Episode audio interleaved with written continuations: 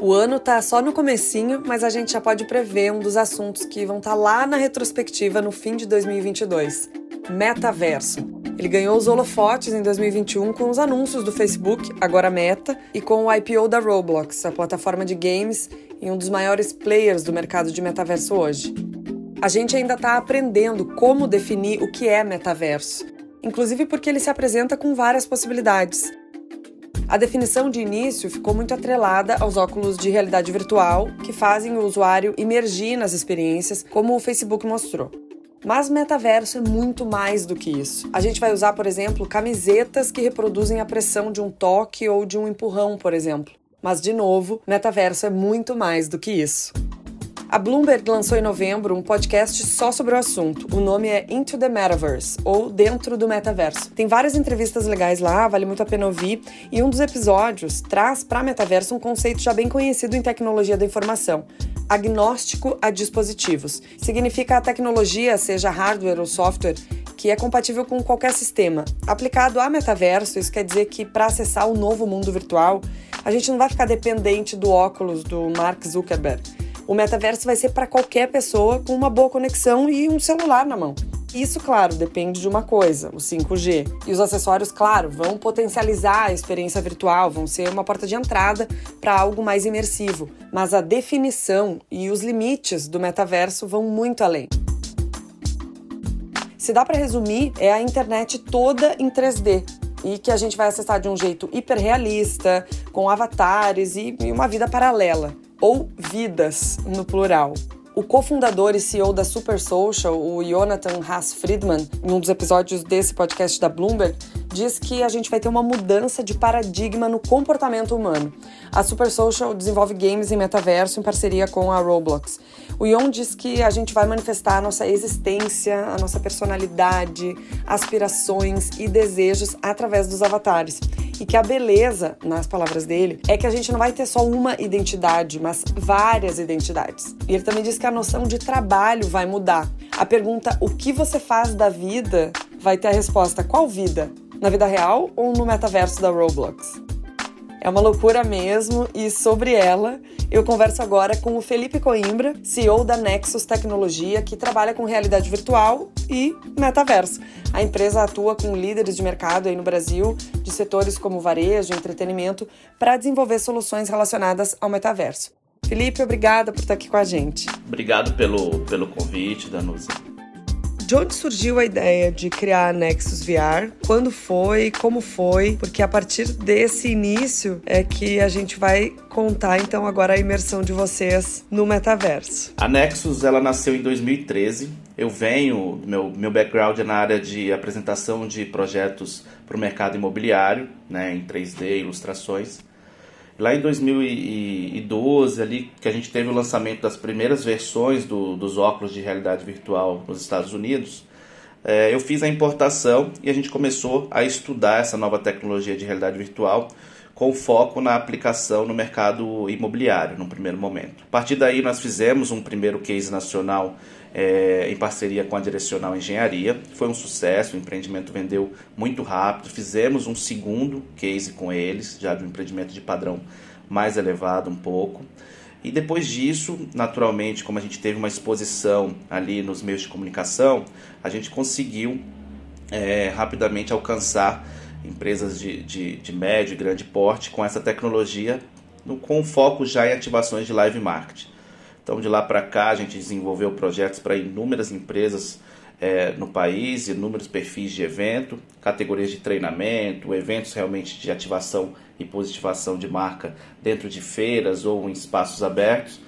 E, além disso, também gamificações. Né? A gente tem muito dentro do nosso leque de portfólio. Hoje, a gente sempre oferece soluções que elas envolvam a gamificação e não só a tecnologia, para que a gente consiga também mensurar e trazer com que esse engajamento com o consumidor seja o mais amplo e mensurável possível, né? Excelente. E aí a gente já entende um pouco também do que é o metaverso, né? A gente tem vários conteúdos no site da Sprout Fee sobre esse novo mundo, né, que a gente vai viver na internet, o futuro da internet, mundo virtual, universo paralelo, enfim, né? Tem muitos sinônimos aí para definir, mas é algo que vocês em eventos, né, com empresas nesse serviço que a Nexus presta, já colocam em prática de certa forma, né, Felipe? Exatamente. Ao longo dos anos, a gente sempre veio desenvolvendo experiências que são pontuais, mas atendendo a nichos específicos do mercado. Só que, de certa forma, são fragmentos de um metaverso.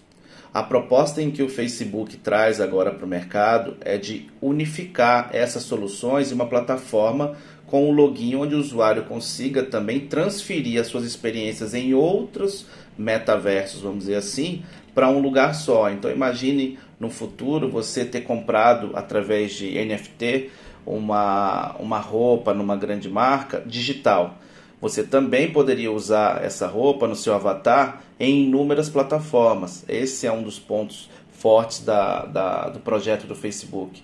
É fazer essa concentração em um mesmo ecossistema, um login único para que o usuário consiga carregar com ele todos os itens em que ele vai comprando ou todas as experiências que o avatar dele vai adquirindo ao longo do tempo. Interessante, é, mas isso ainda é um, um plano, uma ideia para daqui 10 ou 15 anos, né? Segundo o próprio Mark Zuckerberg colocou como expectativa aí, né? Como previsão de tempo. A Binance já disse que vai demorar uns seis anos para que o, o metaverso que ela está desenvolvendo esteja a todo vapor. Como é que você vê nesse sentido? Eu queria encaminhar essa pergunta aqui com você, que é um estudioso desse mercado, né? Como é que você vê hoje o cenário de metaverso em nível mundial? Depois eu quero recortar com você como é que o Brasil tá nesse mercado e as expectativas então, né, para os próximos anos. Se você acha que a gente vai demorar menos tempo para chegar nesse metaverso mais, é, mais desenvolvido. Exato. A gente teve também lá, quando teve o surgimento da internet, as, as, expectativas eram realmente de longo prazo, mas naturalmente, quando grandes empresas começaram a investir tempo, tecnologia e dinheiro com mais foco na internet, ela rapidamente se tornou o grande meio de comunicação. E o que o Facebook vem propor agora é que é mais uma quebra de barreira, trazendo a nova internet. Ele vê o metaverso como a nova internet. Aqui na Nex a gente também acredita nisso por conta de que dentro dessas experiências onde você tem um grau de imersão completo através de headsets, experiências sensoriais com luvas que estão sendo desenvolvidos, por exemplo, para que você tenha a percepção de pressão ao tocar em um objeto virtual, vamos dizer assim, a partir do momento em que esses headsets se tornarem mais acessíveis em termos de valores, essa curva, a gente tem um estudo da Sachs que isso prevê em próximos cinco anos realmente, essa curva de queda nos valores do headset, porque mais empresas vão começar a fabricar esse tipo de, de dispositivo. A partir do momento em que essa curva for alcançada, a gente vai tornar mais acessível e naturalmente muito mais pessoas estarão tendo acesso ao metaverso no seu na sua proposta real, que é ter uma simulação de experiências do mundo real no ambiente virtual. Mundialmente falando, quando você vê uma empresa como o Facebook mudando o seu nome, né, fazendo ali um, um trabalho de, de rebrand muito grande para a Meta e apresentando como foco total da companhia investimento de bilhões de dólares na nova tecnologia que o metaverso traz para o mercado, você pode ter certeza que outras empresas farão parte disso também. A gente já vê movimentos de Nike, Microsoft, trazendo projetos pontuais, mas que naturalmente vão se conectar a essa plataforma global e cinco anos, eu acredito, entre cinco realmente ali, por conta da curva de crescimento dos headsets, a gente vai ter as experiências de metaverso muito mais conectadas e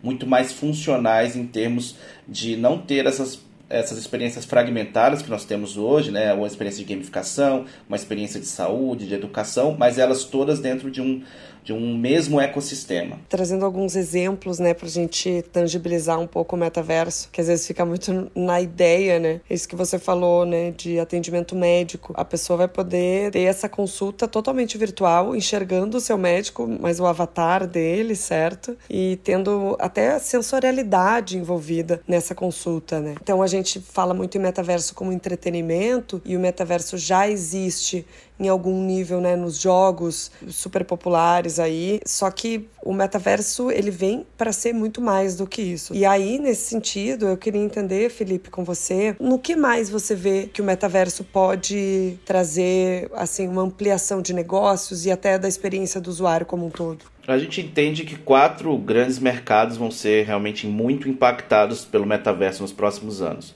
O primeiro que a gente já conhece, que é a origem de tudo, é o mercado de entretenimento na área de games, onde a gente já tem experiências e games que trazem essa experiência de imersão para o usuário. Mas a partir do momento em que você é, coloque nesse jogo educação, saúde e consumo no varejo, você cria ali um ecossistema muito mais completo de soluções para que o usuário realmente passe mais tempo nas experiências.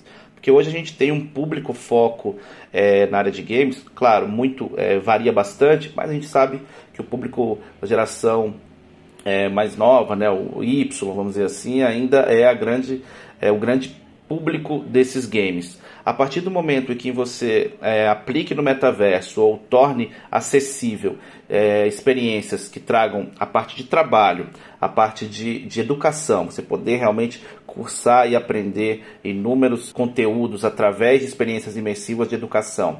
A saúde, como você mencionou. Na telemedicina, hoje a gente já tem, através da regulação nacional, até isso ficou muito mais forte durante a pandemia, a liberação para que a gente tenha o atendimento através de telemedicina de inúmeros segmentos da área médica, área clínica.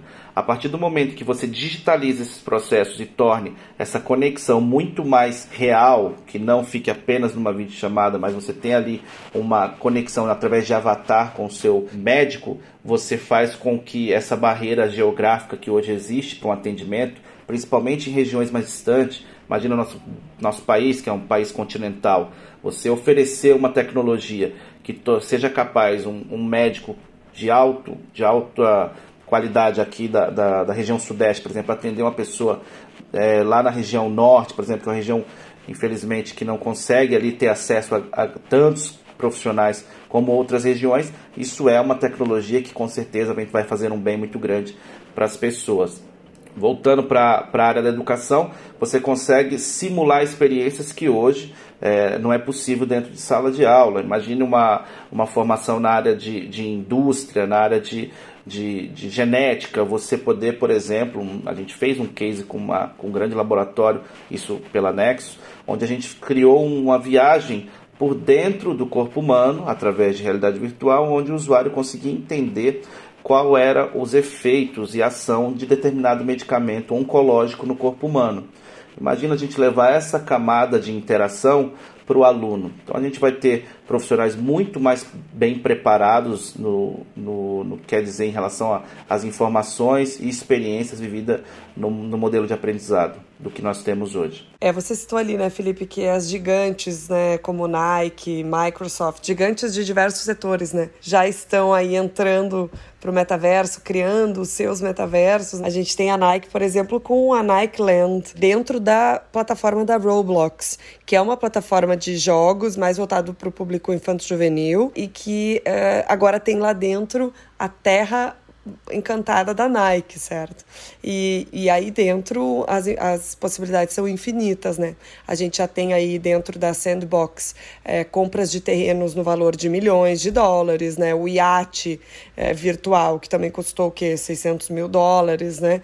Então, é um, um universo realmente que já está estruturado, e que agora começa a ser desenvolvido, inclusive pelos usuários. Né? A Roblox tem dezenas, centenas de, de gamers que são desenvolvedores dentro da plataforma e que estão aprimorando esse metaverso. Né? A Nvidia, aí, que é uma gigante, né, a líder mundial em placas uh, gráficas, né, chips gráficos, os GPUs, também está desenvolvendo o seu metaverso com a ajuda, né, a contribuição de desenvolvedores ao redor do mundo, que já tem inclusive uma fábrica da BMW inteirinha dentro do metaverso.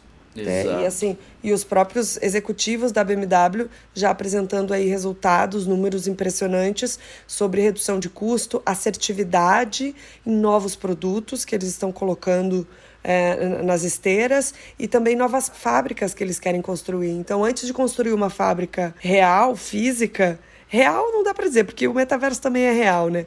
Mas uma fábrica física, eles fazem essa fábrica no metaverso, é, que reproduz de uma forma bizarramente real, certo?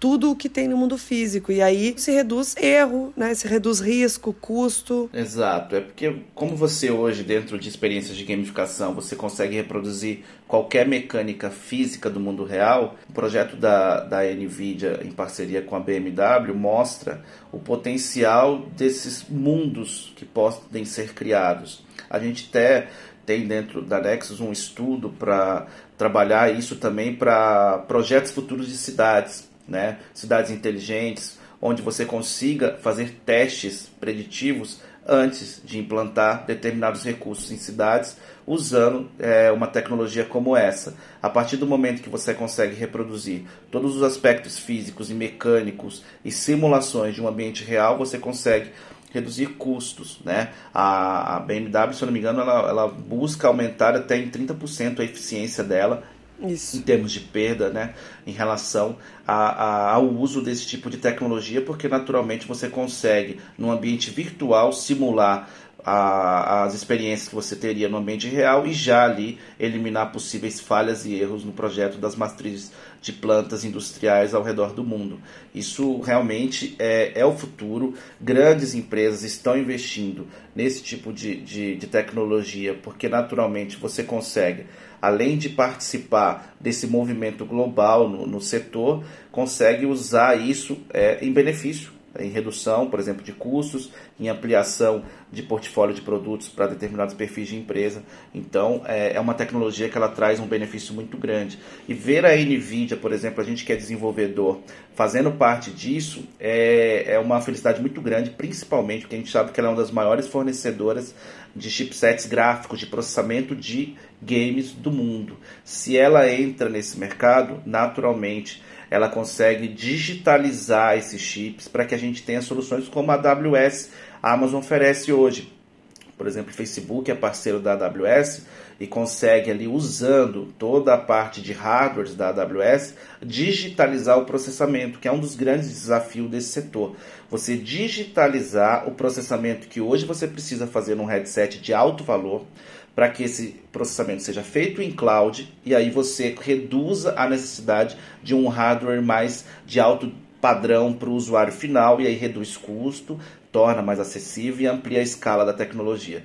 Então, o futuro vendo empresas como essas participando é, desse movimento é muito promissor realmente. Muito interessante esse ponto que você traz e é uma linguagem, é, eu diria, bem nichada, né, Felipe? Porque você como desenvolvedor, né, trouxe todo esse conhecimento mais técnico. Eu queria que você abrisse um pouco mais essa esse parênteses aí, né? Vamos abrir uma aba aqui, vamos ficar um pouco nela é, sobre essa digitalização da qual você falou. Como é que funcionaria isso exatamente? A gente não precisaria de chips, de hardware, de chips físicos para isso? Exato. A gente tem uma experiência simula é, similar a isso hoje na Netflix, por exemplo. Hoje, qualquer usuário que tenha um link de internet, e esse link pode variar de 1 mega a 500 megas, como algumas regiões têm isso acessível no Brasil hoje, consegue assistir Netflix em seus níveis diferentes de qualidade. Mas ninguém é, fica barrado, vamos dizer, de assistir. A pessoa consegue vivenciar uma experiência. Isso só é possível porque hoje parte, grande parte do processamento do streaming é feito em tecnologia de nuvem, em cloud. Então, a AWS é a responsável por fornecer esse perfil de tecnologia para Netflix, o que tornou a tecnologia dela muito mais acessível e, naturalmente, com o passar do tempo, ela conseguiu reduzir custos e oferecer um serviço de maior qualidade para o usuário. Isso vai se traduzir também em experiências que envolvam realidade virtual, que envolvam gamificações. Hoje a gente já tem várias experiências que são, na sua grande maioria, digitais você pega o Free Fire, o usuário hoje joga no, no smartphone. Isso era impensável em alguns anos atrás. Mas é um trabalho né, da, da Epic Games, que é a proprietária da, da engine que desenvolve o, o Free Fire e com isso é, ela amplia muito a escala e por isso se tornou uma das empresas mais valiosas do mundo. Ao mesmo tempo em que ela entrega um jogo que, para sua grande maioria, é gratuito, ela tem a parte de, de compras de skins, enfim, outros produtos dentro, mas sua base é gratuita. Ele amplia a capacidade dos usuários em participar do jogo, porque é totalmente via streaming, praticamente, vamos dizer assim. Todo o core principal de processamento está hospedado em nuvem, está na internet, e com isso você libera o usuário que pode ter um celular não tão veloz ou não tão caro, inacessível, vamos dizer assim, a jogar. Com isso, você quanto mais usuários você tem, mais valor de mercado você tem. Hoje a grande corrida é pelo lead, é pelo usuário, e com isso você vê empresas como essa transformando o mercado. Isso vai acontecer ainda ao longo dos próximos anos. E essa necessidade que hoje a gente tem, por exemplo, o Facebook, o anúncio dele, usando o Oculus Quest 2, que inclusive eu tenho ele aqui, ó, posso mostrar. Aqui é o Quest 2. Esse é o headset que o, o Mark mostrou né, na apresentação da, da Meta, onde você está falando aqui hoje na sua versão de 299 dólares. Nosso padrão brasileiro, a gente sabe que é um valor alto ainda, inacessível, ele fica muito próximo de consoles, pensando em que é uma tecnologia que a gente busca que no futuro ela esteja o mais escalável possível, onde todas as pessoas, assim hoje como a gente tem um celular, tenham um óculos como esse. Isso vai acontecer, assim como aconteceu com o celular, onde lá atrás a gente tinha custos muito altos por um aparelho. E com o passar do tempo, naturalmente, essa digitalização e essa entrada de outros fabricantes na corrida ampliam muito essa concorrência e tornam muito mais acessível o dispositivo. É, e não foi à toa que o, que o Mark Zuckerberg comprou a Oculus lá em 2014 por 2 bilhões de dólares, né? Ele Exatamente. já estava trabalhando a isso aí já faz sete anos, né? E aí esse ano é que ele vem e anuncia publicamente ali no mês de julho esses primeiros testes, né, com o metaverso do Facebook. E aí ele apresentou mais nesse sentido de, de salas virtuais. Como que é o nome mesmo? Horizon, Horizon Room, né? mais focado para ambiente de trabalho e tudo baseado então no uso realmente desse óculos, né? Vocês na Nexus VR também trabalham com uh, algum headset, Felipe? A gente trabalha usando o Quest para alguns projetos, mas como a gente veio da, de todos os lançamentos, então a partir do momento que a gente tem o HTC Vive, que é um outro perfil de, de, equipamento, que ele consegue simular você caminhar, por exemplo. Então, ele tem sensores que identificam o seu andar, vamos dizer assim. É, a gente trabalha também com o Oculus Rift, que é um antes do Quest ali, que é uma versão de consumo. Foi o primeiro óculos comercialmente lançado pela Oculus, que depois o Facebook comprou. Mas além disso. É, eu falei errado, né? É Oculus, é né? Oculus. A Oculus é a fabricante, o Quest é o produto. A gente traz ali para uma comparação como Apple e iPhone. Então o Quest é o iPhone, o produto, que é o óculos, e a fabricante, que no caso é Apple para o iPhone, é a Oculus para o óculos de realidade virtual. Que pertence à Meta. Que pertence à Meta, exatamente. Faz parte do grupo Meta, que é o grupo que o Facebook foi rebatizado ali, e o Facebook passou a ser uma bandeira também dentro do grupo Meta. Então, a partir do momento em que você tem outros dispositivos, hoje na Nexus a gente trabalha realmente com os mais diversos dispositivos. A gente tem o HoloLens da Microsoft, por exemplo, que ele traz experiências de mixed reality. Então você tem essa mescla do ambiente real com o ambiente virtual, onde você consegue ali, principalmente em usos na, na área industrial, criar simulações de treinamento, de aprendizado, por exemplo, para um mecânico fazer a troca de uma peça, para um kit de onboard para um profissional na área de mecânica aeronáutica, enfim, você tem ali algumas soluções muito aplicáveis a esse perfil de óculos. O mercado ele realmente tem alguns perfis de, de equipamentos hoje para cada um no seu nicho de atuação. Quando a gente fala de mercado de escala, a gente tem o Facebook com foco nesses dispositivos que ainda, naturalmente, tem um custo elevado para o nosso padrão Brasil, mas que com o passar do tempo isso vai mudar, né? Além disso, a gente tem o Google com as iniciativas que são de democratização realmente, né? O óculos do, do Google, que é o Dreamway, ele é um óculos mais barato. Só que naturalmente ele exige um processamento do seu smartphone conectado a ele. Quando a gente traz um equipamento como o Quest, o processamento já se faz dentro de um chipset que está embarcado no equipamento. Então são as evoluções é, necessárias que o mercado vai passar. Por isso que a gente estima nesses próximos cinco anos uma transformação muito grande nas experiências, é, tanto na criação de conteúdo e nessa preparação dos futuros metaversos né, que vão estar disponíveis aos usuários, mas também com a evolução da parte de hardware e e a redução de custo também, que vai tornar muito mais acessível esse tipo de tecnologia. Legal. E quando você fala, Felipe, né, desse treinamento em realidade aumentada para um mecânico, por exemplo, né?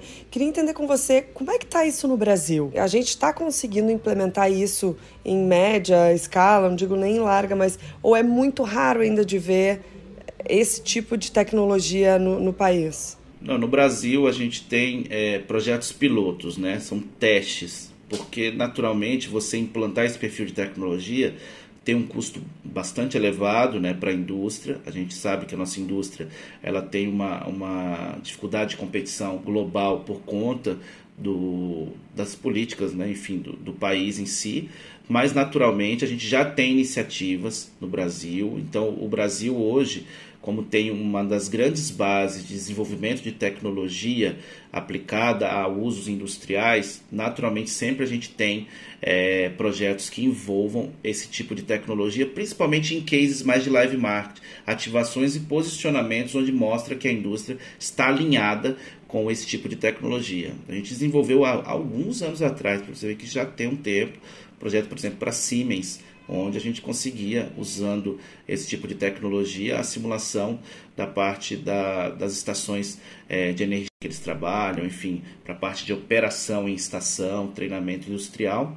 É, então é bastante amplo, assim, é ainda realmente é uma tecnologia que é nichada para algumas perfis de empresa, naturalmente, principalmente empresas onde o onboard é muito alto, o custo operacional é muito alto. Essa tecnologia vem e consegue, de certa forma, até reduzir esses custos, principalmente na hora de fazer o treinamento é, para um novo colaborador que vai trabalhar, por exemplo, em uma plataforma de petróleo em alto mar. Você consegue reduzir custos através de uma tecnologia como essa. Né? Você cria ali um simulador onde o usuário consegue fazer todas as etapas que ele só faria lá e assim também só enviar esse profissional para lá quando ele realmente estiver apto a atuar no, na função que ele foi é, contratado é muito assunto para a gente falar e os assuntos vão se emendando, né? Aquele momento em que você falou sobre a computação na nuvem, né? E como ela vai viabilizar melhor o metaverso, a gente tem aí a implementação do 5G que vai ser fundamental para que a gente rode o metaverso no celular, certo? Exato. E aí juntando tudo, você falou também sobre cidades inteligentes, inteligentes né? Apl aplicar soluções antes no metaverso para ver se está certo, testar. Juntando esses dois assuntos, Felipe, trazer aqui até uma das aplicações em metaverso já em andamento, é, que é o projeto da Nvidia com a Ericsson. A Nvidia está fazendo esses testes de 5G para Ericsson implementar em cidades virtuais dentro do metaverso da Nvidia. Não me pergunta como que eles estão fazendo isso, porque se eu soubesse, eu estaria lá desenvolvendo, né? no caso da Ericsson, é, a Nvidia ajudou criando uma simulação de uma cidade virtual para ajudar na, na, no projeto de implementação da tecnologia 5G. Ali você consegue dimensionar, por exemplo, alcance de torre, é, o resultado em si a partir de interferências de elementos que vão estar presentes nessa cidade. Então eles constroem as fábricas num todo, porque uma das grandes aplicações da, tecnologia 5G é realmente essa redução do delay de, de transferência de, de informação. Então, por exemplo, a gente vai ter a possibilidade de ter, por exemplo, uma operação sendo realizada num centro cirúrgico por um profissional que esteja, exemplo, no Japão e o centro cirúrgico seja no Brasil e o delay é tão pequeno que seria capaz ele de fazer uma operação remotamente usando essa tecnologia Uau. sem ter nenhum atraso na resposta do equipamento que ele opere pela distância que ele está. É um salto gigantesco, inclusive existe uma, uma preocupação das companhias aéreas em relação à interferência do 5G, existe ainda alguns pontos, né? até a Airbus e a, e a Boeing notificaram o, o, o governo americano, enfim, a todas as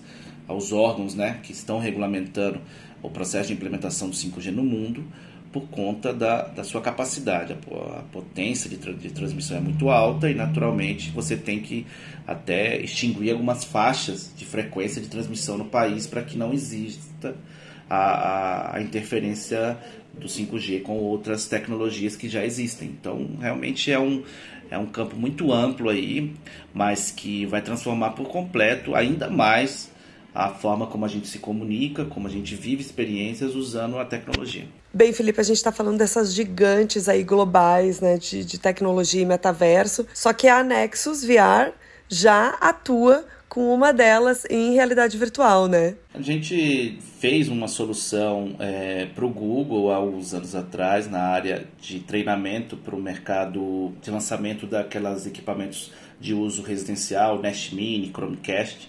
A gente desenvolveu a plataforma em realidade virtual. Que legal. Que faz com que o, é, com que o seu colaborador, que está hoje distribuído em lojas de varejo pelo Brasil, consiga é, compreender e entender, é como se fosse um onboard de como funciona o processo de venda ou de comercialização de um equipamento como esse, os seus diferenciais, as suas aplicações, enfim, é uma forma totalmente é, diferente tecnológica de criar uma estrutura de treinamento numa escala de distância, porque hoje a gente sabe que nosso país, por ser continental, você não consegue mandar um profissional especialista para cada um dos pontos, então a gente desenvolveu uma solução onde eles conseguem despachar os óculos para essas regiões e com isso as equipes de treinamento têm o treinamento em loco, vivendo uma experiência que foi totalmente conduzida pelos profissionais do Google. Então é, é uma solução interessante, muito bacana e de aplicação que já está tá rodando há algum tempo aí é, através dos, dos, das redes varejistas aí do país. Legal. É, Felipe, tem alguma outra empresa no Brasil, assim, eu não, não sei se eu vou colocar isso no episódio, tá? Mas alguma outra empresa, assim, que vocês veem como um, um, um player é, bem posicionado em metaverso, empresa brasileira? Não, que eu conheça, assim, que esteja com esse, com esse foco, que eu conheço são empresas que atuam realmente na, na área de live marketing, com as experiências pontuais, mas quando você realmente traduz isso para essa concentração e conexão em um único ecossistema, é, eu não conheço hoje uma operação nacional que esteja com esse propósito, né? Então não, não consigo te indicar alguma outra operação nessa Sim. linha. Por conta de que é um mercado muito nichado, né? extremamente nichado hoje. Um nicho da tecnologia da informação. Né? Então, normalmente você tem os desenvolvedores, você tem os programadores ali, os desenvolvedores mobile, enfim, os back-end. Você tem ali um leque de, de profissionais, mas quando você vai para essa área, você entra numa camada de profissionais que desenvolvem games. Isso no Brasil a gente tem alguns cursos, é, mas ainda comparado a, a essas outras é, profissões, ainda muito pouco, né? São muito poucos profissionais, então a gente entende que nos próximos anos também a gente vai ter aí um boom muito grande na busca de profissionais com esse tipo de, de especialização. Inclusive a Forbes recentemente numa reportagem apresentou aí profissões do futuro e entre elas, entre as cinco apresentadas pela Forbes, está o especialista em metaverso. O que faz um especialista em metaverso, a gente nem sabe direito, certo? Mas com certeza é um profissional que vai estar constantemente se atualizando, vai ter que ter muito conhecimento de desenvolvimento de tecnologia e de comportamento de consumo também, né? Porque é uma gama muito ampla aí que a gente abrange quando fala em metaverso. Exatamente. Queria saber o tamanho da Nexus, com quantos colaboradores vocês estão hoje? Hoje a Nexus tem 13 profissionais, né? A nossa equipe é uma equipe enxuta, né, comparada a grandes empresas naturalmente, mas por conta desse nicho específico de atuação, são 13 profissionais, deles a gente tem designers, né, que são os level designers de game, é, os programadores back-end, programador de game, é, designers mesmo, front-end, back-end de software e site também. Então, assim, tem um leque ali de profissionais que ajudam a gente a desenvolver todas as experiências aí de acordo com as demandas de empresas. E qual é a sua formação, Felipe? O meu background é em arquitetura mesmo, né? Por isso que eu atuava com, com ilustrações lá na área de arquitetura, né? Mas estou cursando também a parte de sistemas de informação para que naturalmente, né, só torne, traga um diploma para essa camada em que eu já desenvolvo há alguns anos. Né? Não é então, arquitetura você... de dados, arquitetura Não, é arquitetura. mesmo, construção, sim, sim. é, exato. Sucesso aí, né? Que vocês cresçam, se desenvolvam do tamanho que é obrigado, o metaverso. obrigado, obrigado pelo convite mais uma vez, obrigado pela oportunidade de poder contribuir aí com esse assunto. No nosso site sproutfee.com você encontra diversos artigos sobre metaverso e empresas que estão se destacando aí no setor. E também sobre o ETF Roundhill Ball Metaverse, um ETF criado em junho de 2021 com 40 empresas que atuam em metaverso. Já mostrando a importância que o setor está ganhando no mercado de investimentos.